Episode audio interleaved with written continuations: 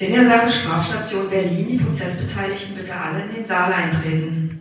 Herzlich willkommen zu Strafstation Berlin, dem Podcast der Staatsanwaltschaft Berlin für unsere Referendarinnen und Referendare. Mein Name ist Sebastian Büchner, ich bin Oberstaatsanwalt und der Pressesprecher der Berliner Strafverfolgungsbehörden. Heute geht es um das Thema Raser, also um die meist jungen Männer, die hochtourigen Autos gegeneinander oder allein Rennen fahren, mit 150 Stundenkilometer durch die Stadt heizen, rote Ampeln und sonstige Vorfahrtsregeln missachten und dabei eben auch sich und andere gefährden. In Berlin gab es am 1. Februar 2016 einen Fall, der viel Aufmerksamkeit erregt hat, nämlich der sogenannte Kudam-Raser-Fall. Ein damals 26-Jähriger hatte sich mit einem anderen Fahrer kurz nach Mitternacht mitten in Berlin auf dem Kurfürstendamm spontan ein illegales Rennen geliefert. Beide sind über mehrere rote Ampeln gefahren äh, und das Auto des Hauptangeklagten rammte dann an einer Kreuzung mit 160 oder 170 Stundenkilometern ein Auto, das aus einer Seitenstraße kam und dessen 69 Jahre alter Fahrer starb noch am Unfallort. Das Auto war 70 Meter weit durch die Luft geschleudert worden und die beiden Raser selber wurden kaum verletzt. Es folgten danach, wenn auch in mehreren Anläufen, Verurteilungen wegen Mordes und versuchten Mordes äh, beiden Fahrer und der Gesetzgeber schuf mit dem Paragraphen 315d StGB eine neue Strafrechtsnorm, nämlich die verbotenen Kraftfahrzeugrennen. Wir sprechen heute über ein paar von diesen Fällen. Es geht dabei auch um die Frage, wie man nachträglich bei einem stehenden oder verunfallten Auto überhaupt noch feststellen kann, wie schnell es zum Unfallzeitpunkt war. Und im AG-Leiterteil erkläre ich dann noch etwas zu der Erlangung von Daten und Informationen bei unbeteiligten Dritten und zum Thema Fahrverbot und Entziehung der Fahrerlaubnis. In Berlin werden die Verfahren wegen Verkehrsdelikten, bei denen niemand zu Tode gekommen ist, bei der Amtsanwaltschaft überarbeitet und dort hat sich inzwischen auch eine Abteilung auf die verbotenen Kraftfahrzeugrennen spezialisiert. Deren Leiter ist Andreas Winkelmann und seine Amtsbezeichnung klingt ein bisschen ähnlich wie die internationale Atomaufsichtsbehörde IAEO, nämlich in diesem Fall EOAA und steht für Erster Oberamtsanwalt. Herzlich willkommen, Andreas. Guten Tag, grüß dich. Du bist seit 1995 bei der Amtsanwaltschaft und leitest seit 2009 die Abteilung. Bevor wir dazu kommen, wie man damit umgeht, rund um eine neue Strafvorschrift überhaupt eine Abteilung aufzubauen, vielleicht erklärst du erstmal kurz, was besagt dieser 315D? Wie ist der aufgebaut? Es ist so, dass äh, es Kraftfahrzeugrennen zuvor nur eine Ordnungswidrigkeit waren. Äh, nach Paragraph 29 der Straßenverkehrsordnung übermäßig Straßennutzung Dafür gab es läppische Geldbußen von 400 und 500 Euro im Monat Fahrverbot. Die vielen Fälle, insbesondere in den Medien, teilweise mit tödlichem Ausgang und nicht zuletzt der Katalysator im Gesetzgebungsverfahren, der Fall der Berliner Kudamraser, gab dem Gesetzesgeber Anlass, zum 13. Oktober 2017 dieses neue Gesetz einzuführen. Vier Tatbestandsalternativen, das Organisieren eines Rennens, das Durchführen, die Teilnahme und der sogenannte sehr umstrittene Alleinraser. Wir haben in Berlin vorrangig die Stechen, also die Teilnahme einem verbotenen Kraftfahrzeugrennen. Da reicht, reicht schon der berühmte Kavalierstart an der Ampel, wenn also mindestens zwei Teilnehmer sich den Geschwindigkeitswettstreit auch über eine solche kurze Strecke suchen. Das ist für nach der Rechtsprechung des Bundesgerichtshofs, nach der neueren Definition völlig ausreichend. Dann gibt es noch den sehr umstrittenen Alleinraser. Da stellt eine Person ein Rennen nach. Er fährt sozusagen mit sich selbst ein Rennen. Das ist schwer vorstellbar, geht aber. Das hat sogar dazu geführt, diese umstrittene Norm, dass sich das Bundesverfassungsgericht damit befasst hat und diese Norm für noch hinreichend bestimmbar erklärt hat. Das sind so die beiden letzteren äh, Alternativen, die ich erwähnt habe, sind so die gängigsten Fälle, die wir in der Berliner Praxis bei der Amtsanwaltschaft Berlin haben. Und von welchen Zahlen reden wir da ungefähr? Ja, wir haben noch einige Verfahren schon zusammen. Das fing in 2018 mit um die 600 Verfahren an, steigerte sich dann in 2020 im Corona-Jahr, da waren die Straßen leer, auf den Höchststand von etwa 860 Verfahren. Dann stagnierte es so etwa zwei Jahre lang bei etwa 800 Verfahren. Und in diesem Jahr haben wir wieder eine steigende Tendenz festzustellen. Ähm, Stichtag 30. Juni waren in Berlin, also auch mit der Staatsanwaltschaft Berlin zusammen, 429 Ermittlungsverfahren gegen bekannte und unbekannte Täter anhängig geworden, die wir jetzt Stück für Stück abarbeiten. Wann kommt denn da die Staatsanwaltschaft ins Spiel, wenn diese Delikte eigentlich bei euch laufen? Die Staatsanwaltschaft kommt immer dann ins Spiel, wenn es sich um jugendliche und heranwachsende Täter handelt oder wenn infolge dieses äh, Kraftfahrzeugrenns schwerst Verletzte oder Tote die Folge sind. Äh, das gab es unterdessen schon hier in Berlin nach dem Kudamm-Rasanfall. Der bedauerliche Tod einer äh, jungen Studentin in Charlottenburg in 2018 war infolge eines Kraftfahrzeugrenns die bedauerliche Folge. Da hatte jemand in Neukölln Buntmetall gestohlen, war von der Polizei dabei ertappt worden und lieferte sich da eine wahnsinnige Verfolgungsjagd in Berlin, die leider mit dem Tod dieser jungen Studenten endete.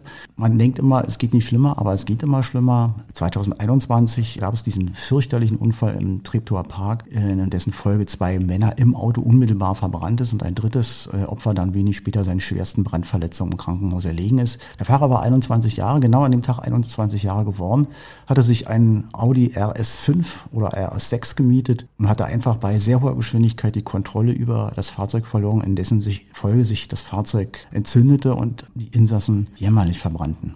Wo ist denn inzwischen die Abgrenzung eigentlich zu dem Mord? Also bei dem Kudamraser gab es ja die Verurteilung wegen Mordes und wegen versuchten Mordes.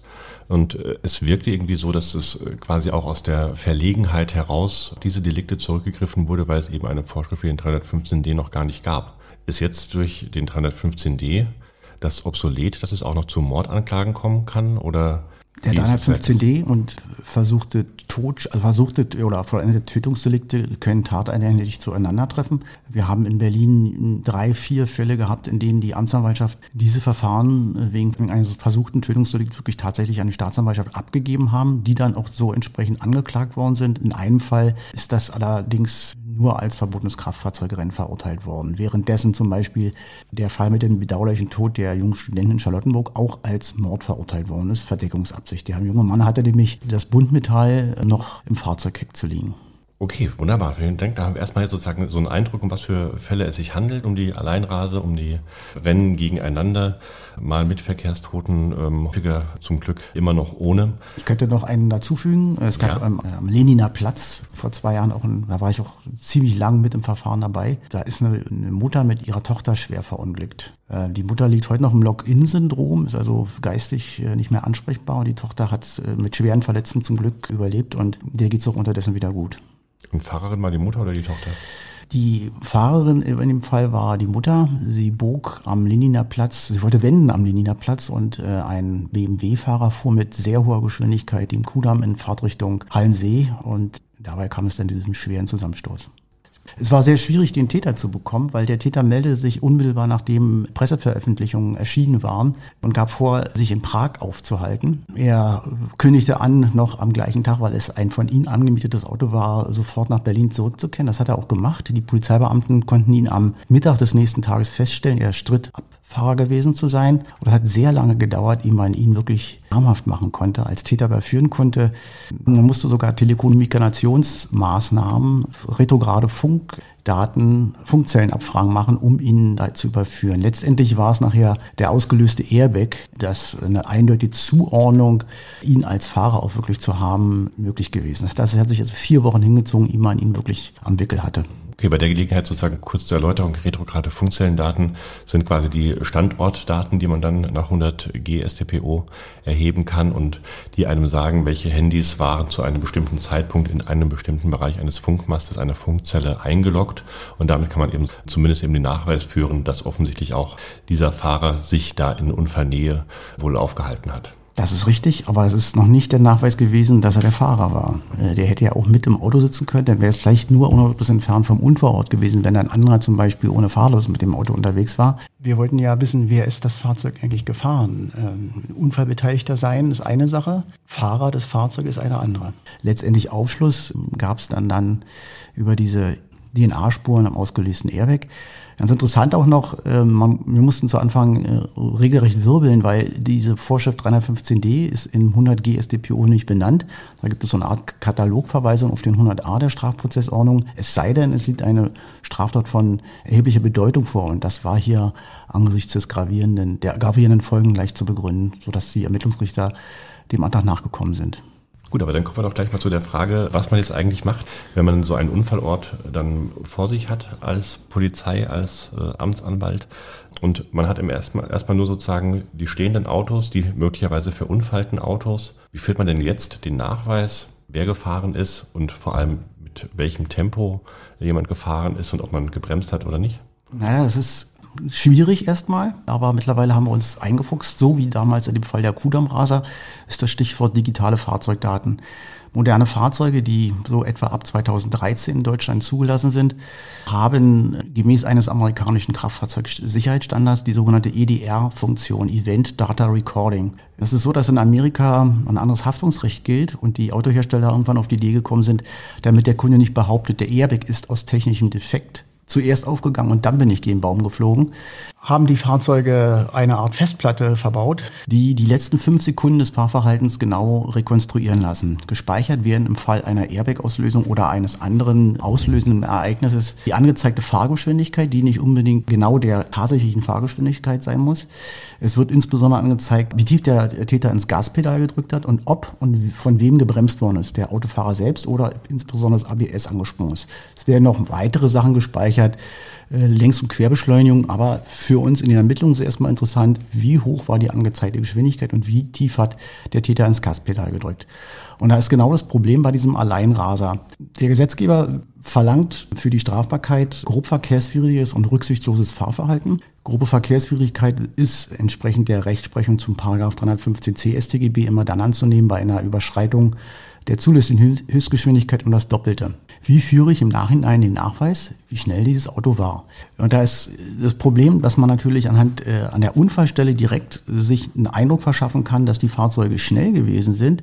Man kann möglicherweise auch im Wege der Unfallrekonstruktion Rückschlüsse darauf führen, wie hoch die Kollisionsgeschwindigkeit war, anhand der, des Grades der Verformung der beteiligten Fahrzeuge, wie weit die von der Unfallstelle entfernt stehen. Aber wir haben keinerlei Informationen über das vorkollisionäre Fahrverhalten. Wir können dann durch die Unfallrekonstruktion immer nur für diesen minimalen Zeitpunkt des Crashes eine Aussage zu den Geschwindigkeiten treffen. Der Gesetzesgeber verlangt ja bei diesem Alleinraser, er muss die Absicht haben, eine höchstmögliche Geschwindigkeit zu erreichen. Das ist eigentlich die Quadratur des Kreises, denn wie soll man nachweisen, mit welchem Ansinnen das Fahrzeug zur Tatzeit bewegt worden ist? Nur zu schnell, gegebenenfalls auch gravierend zu schnell, als Verkehrsordnungswidrigkeit? Man muss dem Täter also quasi in den Kopf schauen, äh, mit welchem Ansehen er das Fahrzeug unmittelbar vor dem Unfallgeschehen bewegte. Und da hilft natürlich äh, diese EDR-Funktion unheimlich weiter, wenn wir wissen, dass der Täter vor dem Unfall insbesondere zu 100 Prozent Gas gegeben hat. Wer hat von uns allen das letzte Mal in dieser Stadt Vollgas gegeben? Und das Ganze mit einem Auto mit 500, 600 PS. Der kann von 0 auf 200 Stundenkilometer in 8 Sekunden beschleunigen. Und wenn er damit voll Gas gegeben hat, so insbesondere auch bei den Kudamm-Rasern, da wurde das das erste Mal erfolgreich angewandt. Da ist erst die Idee ge äh, geimpft worden, dass man da möglicherweise auch ein versuchtes Tötungsdelikt hat.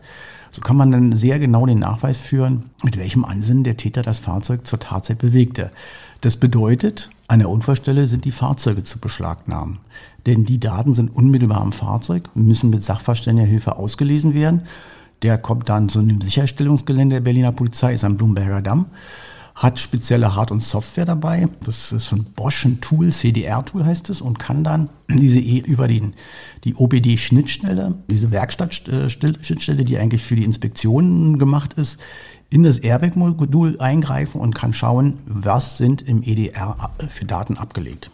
Manche Hersteller sind da recht offen in ihrer Philosophie. Die sagen, zum Beispiel, ich nenne es mal ruhig, VW hat die Software-Sperren im Fahrzeug völlig rausgenommen. Das bedeutet, alle Fahrzeuge, die nach dem September 2017 zugelassen sind, VW, Tochterkonzerne Skoda und Seat, sind für jedermann mit der entsprechenden Hardware-Software auslesbar. Anders zum Beispiel Mercedes. Die haben dieses Fahrzeug mit einem Passwortschutz versehen. Die sind sogenannt geflasht. Das heißt, es muss immer einer von Mercedes einfliegen aus Stuttgart. Der hat dann einen Riesenkoffer dabei mit einer speziellen Software und einer speziellen Hardware, die heißt Xentri. Und dann kommen wir auch an die Mercedes-Fahrzeuge ran. Machen ja die Hersteller da ohne weiteres dann mit? Also gerade wenn es passwortgeschützt ist und so weiter? Oder musste man die auch erstmal überreden oder mit Gerichtsbeschlüssen etwas nachdrücklicher überreden, damit zu spielen? Da hast du recht, Sebastian.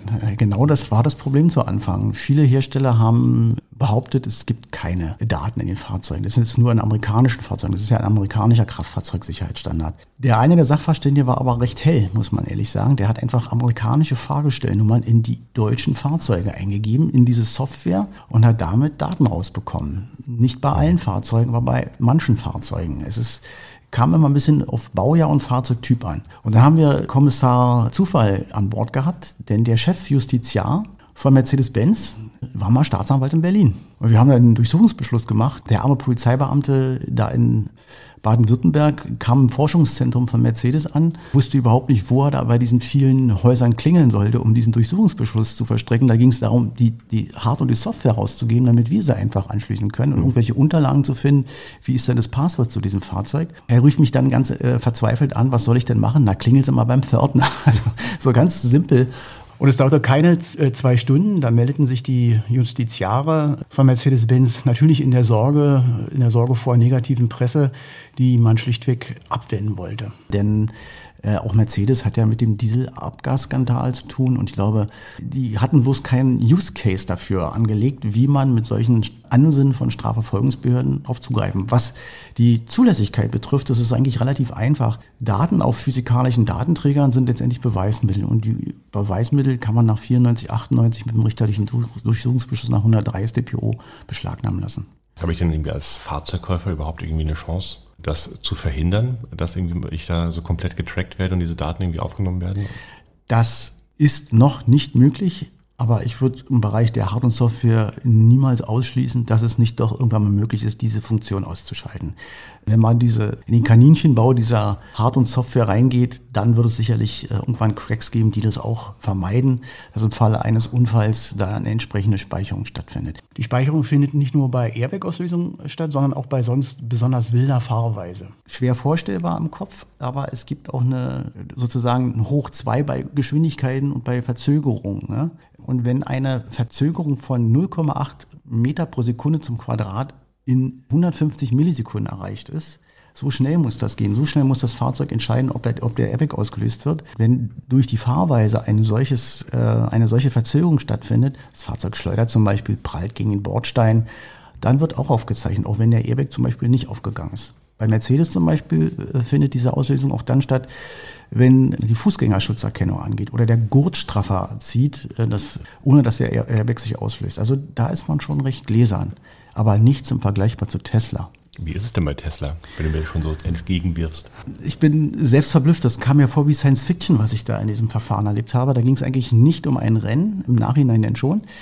Da ging es um eine fahrlässige Körperverletzung in der Ringbahnstraße. Ein Tesla-Fahrer soll die Vorfahrt missachtet haben. Der schwor Stein und Bein, ich bin nicht zu schnell gefahren einerseits und zum Zweiten, der Motorradfahrer, den, der mit mir kollidiert ist, der war viel zu schnell unterwegs. Ein Zeuge bekundete, dass das Motorrad in der Beschleunigungsphase war, laut aufrollender Motor und schätzte die Fahrgeschwindigkeit auf etwa 100 Stundenkilometer ein. Daraufhin haben wir auf der Grundlage eines richterlichen Durchsuchungsbeschlusses im Wege der Rechtshilfe bei der Hauptniederlassung in Tesla nachgehakt, habt ihr Daten zu diesem Fahrzeug? Und was ich dann erlebt habe, war unglaublich, denn die Firma Tesla lieferte mir einen Link in deren Cloud und da war eine Datei zu liegen, die endete .mp4.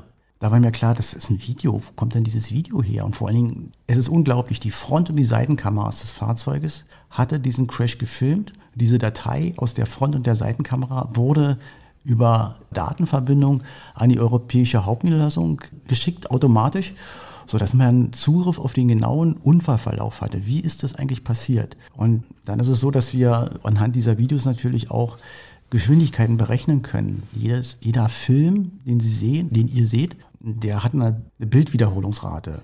Zum Beispiel in dem Fall war es so, dass pro Sekunde 30 Einzelbilder aufgezeichnet worden ist. Wenn ich weiß, wie viel dieses Motorrad in 30 Einzelbildern hinterlegt hat, also in einer Sekunde hinterlegt hat, dann kann ich natürlich mit dem Multiplikationsfaktor 3,6 Meter in Sekunde auf Kilometer pro Stunde hochrechnen. Als ich das gemacht habe, kam ich auf die erschreckende Zahl, war 140 Stundenkilometer. Das konnte ich mir überhaupt nicht vorstellen. Der Zeuge bekundete 100 Stundenkilometer, was ich schon als sehr schnell bei zulässiger Geschwindigkeit von 50 km/h empfand. 150, äh, 140 km/h kam mir sehr schnell vor. Ich habe mir dann dieses Video nochmal genauer angeschaut und wie durch ein Wunder in einem Einzelbild hat man den Tacho, ein Einzelbild vor dem Einschlag in dem Tesla gesehen und da konnte man dann anhand der Position des Tachostandes des äh, Geschwindigkeitsanzeigers nachvollziehen, dass der tatsächlich 140 Stundenkilometer gefahren ist. Also es war wirklich wie so ein Puzzle, wie so eine detektivische Kleinarbeit, die man als mhm. Amtsanwalt, natürlich auch als Staatsanwalt dann leisten muss, um den Unfall lupenrein aufzuklären.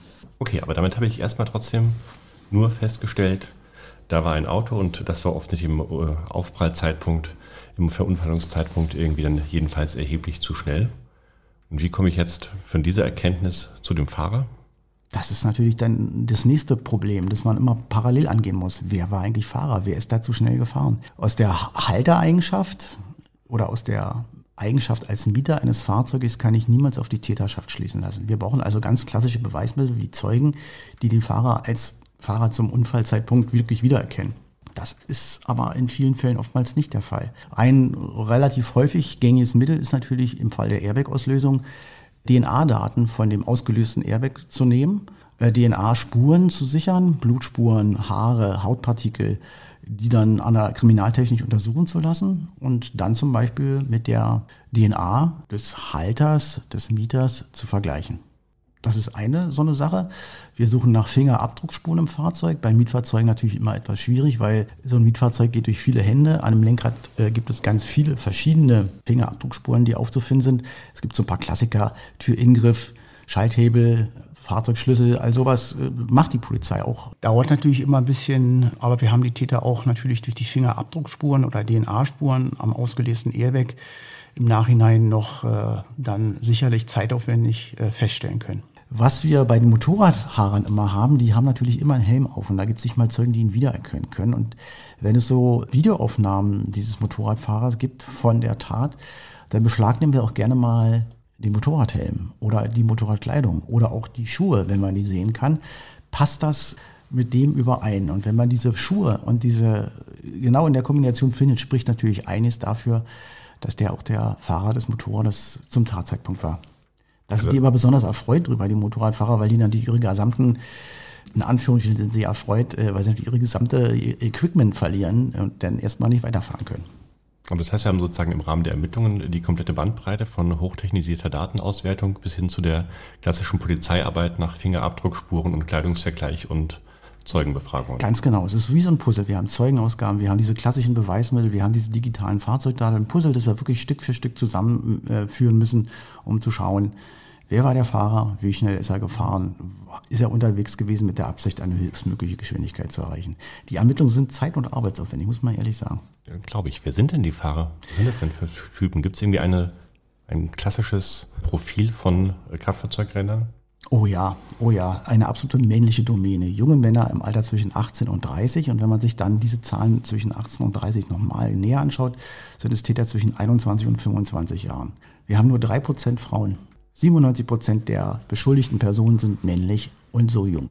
Wir haben selten ältere Fahrer, die 40, 50 oder 60 Jahre sind. Kommt vor, aber eher selten. Wir haben meistens so in dieser Spanne 18 bis 30 männliche Personen, überwiegend deutsche Staatsangehörige häufig mit nicht typisch deutschen Vor- und Nachnamen, muss man auch sagen. Wir haben es mal ausgezählt, 70 bis 75 Prozent der beschuldigten Personen haben eher fremdländische Namen, sind deutsche Staatsbürger und es ist alles vertreten, vom Studenten bis zum Arbeitslosen, bis zum Lehrling. Es gibt keine von der sozialen Struktur kein Profil, aber Männer sind es. Und von der Motivation her, der Nervenkitzel, das Risiko oder einfach mal Freude daran, irgendwie den Motor aufheulen zu lassen, was treibt die an? Die Motivation ist unterschiedlich. Viele Fahrzeuge, die verwendet werden, gehören dem Täter nicht selbst, sondern sind Mietfahrzeuge und die wollen einfach mal äh, dem, sich dem Anreiz auseinander äh, äh, gegenüber sehen, ein solch hochmotorisiertes Fahrzeug zu fahren und natürlich auch auszutesten. Das ist so eine fatale Mischung aus äh, Egoismus, blanker Egoismus letztendlich, aus Selbstüberschätzung. Ein solches Fahrzeug mit so viel PS, das muss man fahren können. Man kann dabei leicht ausbrechen, man kann die Kontrolle leicht verlieren. Geltungssucht, Prahlerei, all das sind Faktoren, die dabei aufeinandertreffen. Für viele der Täter sind Autos Statussymbole. Sie wollen sich vielleicht äh, mit diesen Statussymbolen für einen Augenblick umgeben und wollen einfach mehr vorgeben, als sie leider eigentlich sind. Das heißt jetzt sozusagen erstmal ganz banal gesagt, wenn ich die Gefahr, durch die von illegalen Kraftfahrzeugrennen ausgeht, eindämmen möchte, wäre es eigentlich auch das Sinnvollste, irgendwie einfach die Vermietung von solchen hochtourigen Karossen zu unterbinden. Das ist richtig. Das ist in Berlin auch schon versucht worden. Der ehemalige Justizsenator hat Bundesrat vorgeschlagen, ein zivilrechtliches Überlassungsverbot durchzusetzen, dass Fahrzeuge ab einer bestimmten hohen Motorisierung erst an gestandene Kraftfahrzeugführer vermietet werden dürfen. Es ist ja so, dass die namhaften Autovermieter in Berlin äh, solch hochmotorisierten Fahrzeuge erst an gestandene Kraftfahrzeugführer so ab 25 Jahren äh, herausgeben.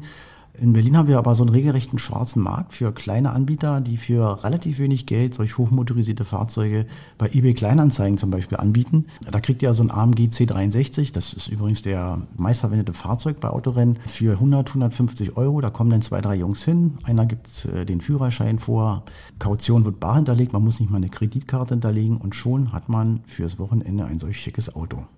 Und wo liegt der Vorteil für diese Autovermietung mit drin? Also ich meine, es kann ja irgendwie nicht die Miete sein, die man da irgendwie kassiert, sondern wenn ich so ein hohes Verunfallungsrisiko habe und irgendwie auf alle Fälle, wenn irgendwie noch äh, Geschwindigkeitsüberschreitungen erfolgen und so weiter, mindestens noch irgendwie Ärger mit den Behörden, wird das einfach sozusagen für die Autovermieter, die sowas machen, zum Nullsummenspiel, weil man es dann wieder an die Versicherungen weiterreicht? Oder wo ist der Vorteil? Ich bin kein Autovermieter. Ich würde ein solches Fahrzeug niemals einem 18-Jährigen zur Verfügung stellen. Ich kann darüber nur spekulieren. Die Frage ist zum Beispiel, wie kann ein solch kleines Unternehmen sich binnen kürzester Zeit so viele hochmotorisierte Fahrzeuge zulegen, die ihr dann weitervermietet für relativ wenig Geld? Das kann kein Plusgeschäft sein. Ich nenne mal so, ein, so eine andere Strafvorschrift aus dem Strafgesetzbuch, das, das könnte Geldwäsche sein. Ne?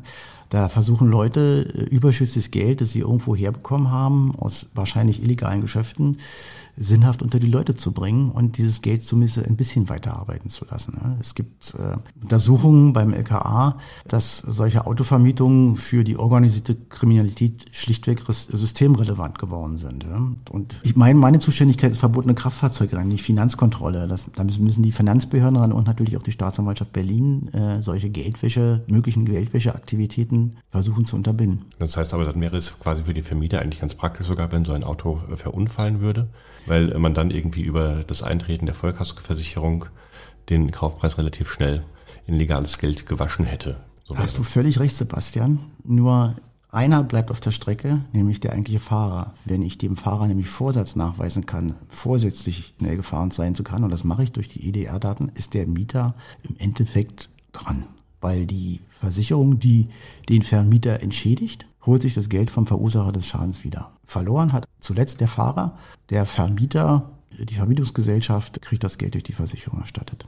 Wie sind denn insgesamt so die Rechtsfolgen? Also natürlich jemand, der jetzt verurteilt wird wegen illegalen Kraftfahrzeugrennens, kriegt seine Strafe.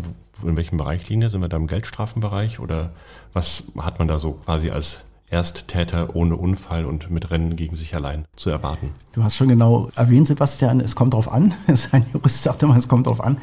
Wir haben viele Ersttäter, die müssen mit, je nachdem, wie lang das Rennen war, je nachdem fahrlässig sie gehandelt haben, bewusst fahrlässig gehandelt haben, mit Geldstrafen mindestens ab 60 Tagessätzen rechnen. Das ist in etwa doppelt so hoch wie die Trunkenheit im Verkehr. Und das ist aus gutem Grund so. Der Gesetzgeber hat ja auch beim 316 StGB, also der Trunkenheit im Verkehr, schon alleine die abstrakte Gefahr unter Strafe gestellt. Und da ist der Strafrahmen im Höchstmaß doppelt so hoch wie bei der Trunkenheit im Verkehr. Und deswegen haben wir diese 60 Tagessätze als Grundkurs sozusagen festgelegt. Hinzu kommt natürlich die Entziehung der Fahrerlaubnis. Das äh, Gericht entzieht die Fahrerlaubnis. Das heißt, man kriegt den Führerschein nicht wieder, sondern man muss ihn nach Ablauf der gerichtlich festgelegten Frist völlig neu machen. Und diese Frist ist nicht unter einem Jahr, die wir insgesamt verhängen. Eher im Bereich anderthalb Jahre, vor dem Ablauf der Täter nicht die neue Fahrerlaubnis machen darf. Hinzu kommt in Berlin, dass jeder Fall einer Verurteilung ein Fall für NPU ist. Das heißt, der Täter muss seinen, seinen Charakter zum Führen von Kraftfahrzeugen durch ein MPU nachweisen. Das wird dann richtig teuer für die jungen Leute, wenn die wieder die Fahrerlaubnis machen wollen. Was ist mit den Fahrzeugen? Können die eingezogen werden? Können eingezogen werden. Das ist ein gut gemeintes Gesetz. Der 315f StGB ist zusätzlich dazu geschaffen worden. Der ist dazu geschaffen worden, Verschiebung von solchen Autos innerhalb der geneigten Rennklicke zu vermeiden. Wir haben in Berlin aber so richtig Rennklicken bislang nicht feststellen können. Bei den Motorrädern ist so ein bisschen, dass sie sich regelmäßig irgendwo treffen, aber so meistens ist es so, dass die Jungs, die sich die Autos mieten, durch die Stadt fahren und auf Gleichgesinnte suchen. Und dann gibt es eine zufällige Begegnung. Und dann gibt es Vorrücken an der Ampel, die noch rot ist, vielsagende, zugleich nichtssagende Blicke und da wird Gas gegeben und dann sind wir in dem Geschwindigkeitswettstreit, der diesen 315D StGB ausmacht. Dadurch, dass das meistens Fahrzeuge sind, die, den, die nicht dem Täter gehören, also vermietete Fahrzeuge sind, müsste ich dem Vermieter nachweisen, dass er leichtfertig gehandelt hat, dass also seine Vermietung des Fahrzeuges absehen konnte, dass dieser junge Mann mit diesem Auto ein Rennen fahren wird. Mittlerweile haben die Vermieter gelernt, auch diese kleinen schwarzen Vermieter, diese schwarzen Schafe, die schreiben in den Vertrag rein, mit diesem Auto wird kein Kraftfahrzeugrennen begangen. Mit diesem Satz kann ich die, Fahr diese, die Leichtfertigkeit nicht nachweisen, sodass diese Fahrzeuge in aller Regel wieder rausgegeben werden müssen. Wir haben insgesamt seit 2017 knappe 4000 Verfahren unterdessen in Berlin anhängig gegen bekannt und unbekannt und wir haben nur in 20 Fällen ein Fahrzeug einziehen können. Die Regelung gibt es relativ neu seit 2017, also für in juristischen Zeiten ist das eine ganz äh, frische und junge äh, Strafvorschrift, die wir da haben. Du hast seit 2009 diese Abteilung. Wie geht man denn damit um, wenn auf einmal so ein komplett neues Kriminalitätsphänomen sich, ja, nicht das Phänomen neu aufploppt, aber sozusagen auf einmal die Handhabung dieses Phänomens eine ganz andere werden muss. Wie macht man das? Erstmal muss man Leute haben, die Know-how über Know-how verfügen. Und mir war sehr, sehr schnell klar, aufgrund des Kudam-Raser-Falls, dass wir mit diesem neuen Gesetz, insbesondere zum Alleinraser, erstmal Sachverständige haben müssen, die den Nachweis führen können, wie schnell ist das Auto gefahren. Ne? Das war relativ einfach. Ich nenne den Namen ruhig mal. Ich habe äh, Herrn Dr. Weide kennengelernt, der auch im Kudamm-Raserfall der, der führende Sachverständige war. Der hat mich wiederum anderen Kollegen von ihm vorgestellt. Da haben wir das Glück in Berlin, dass wir eine ganze Reihe von Sachverständigen haben, die diesen technischen Aspekt vollumfassend abdecken können. Wie machen wir das? Was wollen wir machen? Es gab dann äh, auch mit der Staatsanwaltschaft Berlin enge Zusammenarbeit. Wir haben uns regelmäßig zusammengesetzt, wie können wir das hier in Berlin umsetzen. Wir haben dann eine Art Positionspapier aufgesetzt für die Polizei, wie wir uns das vorstellen und haben mit der Polizei darüber diskutiert, wie bringen wir jedem Beamten vor Ort bei, dass die Fahrzeuge bei neuerer Bauart zu beschlagnahmen sind. Und dann haben wir wie so eine Art Papier gemeinschaftlich unterzeichnet, haben das über die polizeilichen Kanäle verbreitet und seitdem läuft es. Was so die personelle Besetzung betrifft, zunächst waren wir nur in, bei der Amtsanwaltschaft Berlin nur zwei Leute, meine Wenigkeit und ein anderer Kollege äh, und haben dann bald gemerkt, oh, das wird zu viel für zwei Leute. Wir haben ja auch diesen organisatorischen Kram, diese Umsetzung noch vor. Die Polizei hat mich dann auch gefragt, ob ich nicht bei den einzelnen Direktionen vorstellig werden könnte, um die entsprechend zu schulen. Naja, Schulen war schwer, weil es gab noch keine Rechtsprechung dazu und wir haben uns trotzdem zusammengesetzt, wie können wir das äh, vom Eis kriegen, die Kuh. Und ich glaube, wir haben es ganz gut äh, geschafft in Berlin. Ich glaube, wir sind mit das Bundesland mit den höchsten Erledigungszahlen und mit den höchsten Verort mit der höchsten, in Anführungsstrichen, Verortungsquote. Und das Ganze machst du, weil es ja gemacht werden muss und es diese Strafvorschrift jetzt gibt? Oder hast du ein inneres Unbehagen, wo du denkst, eigentlich würde ich ja den jungen Leuten gerne ihren Spaß lassen?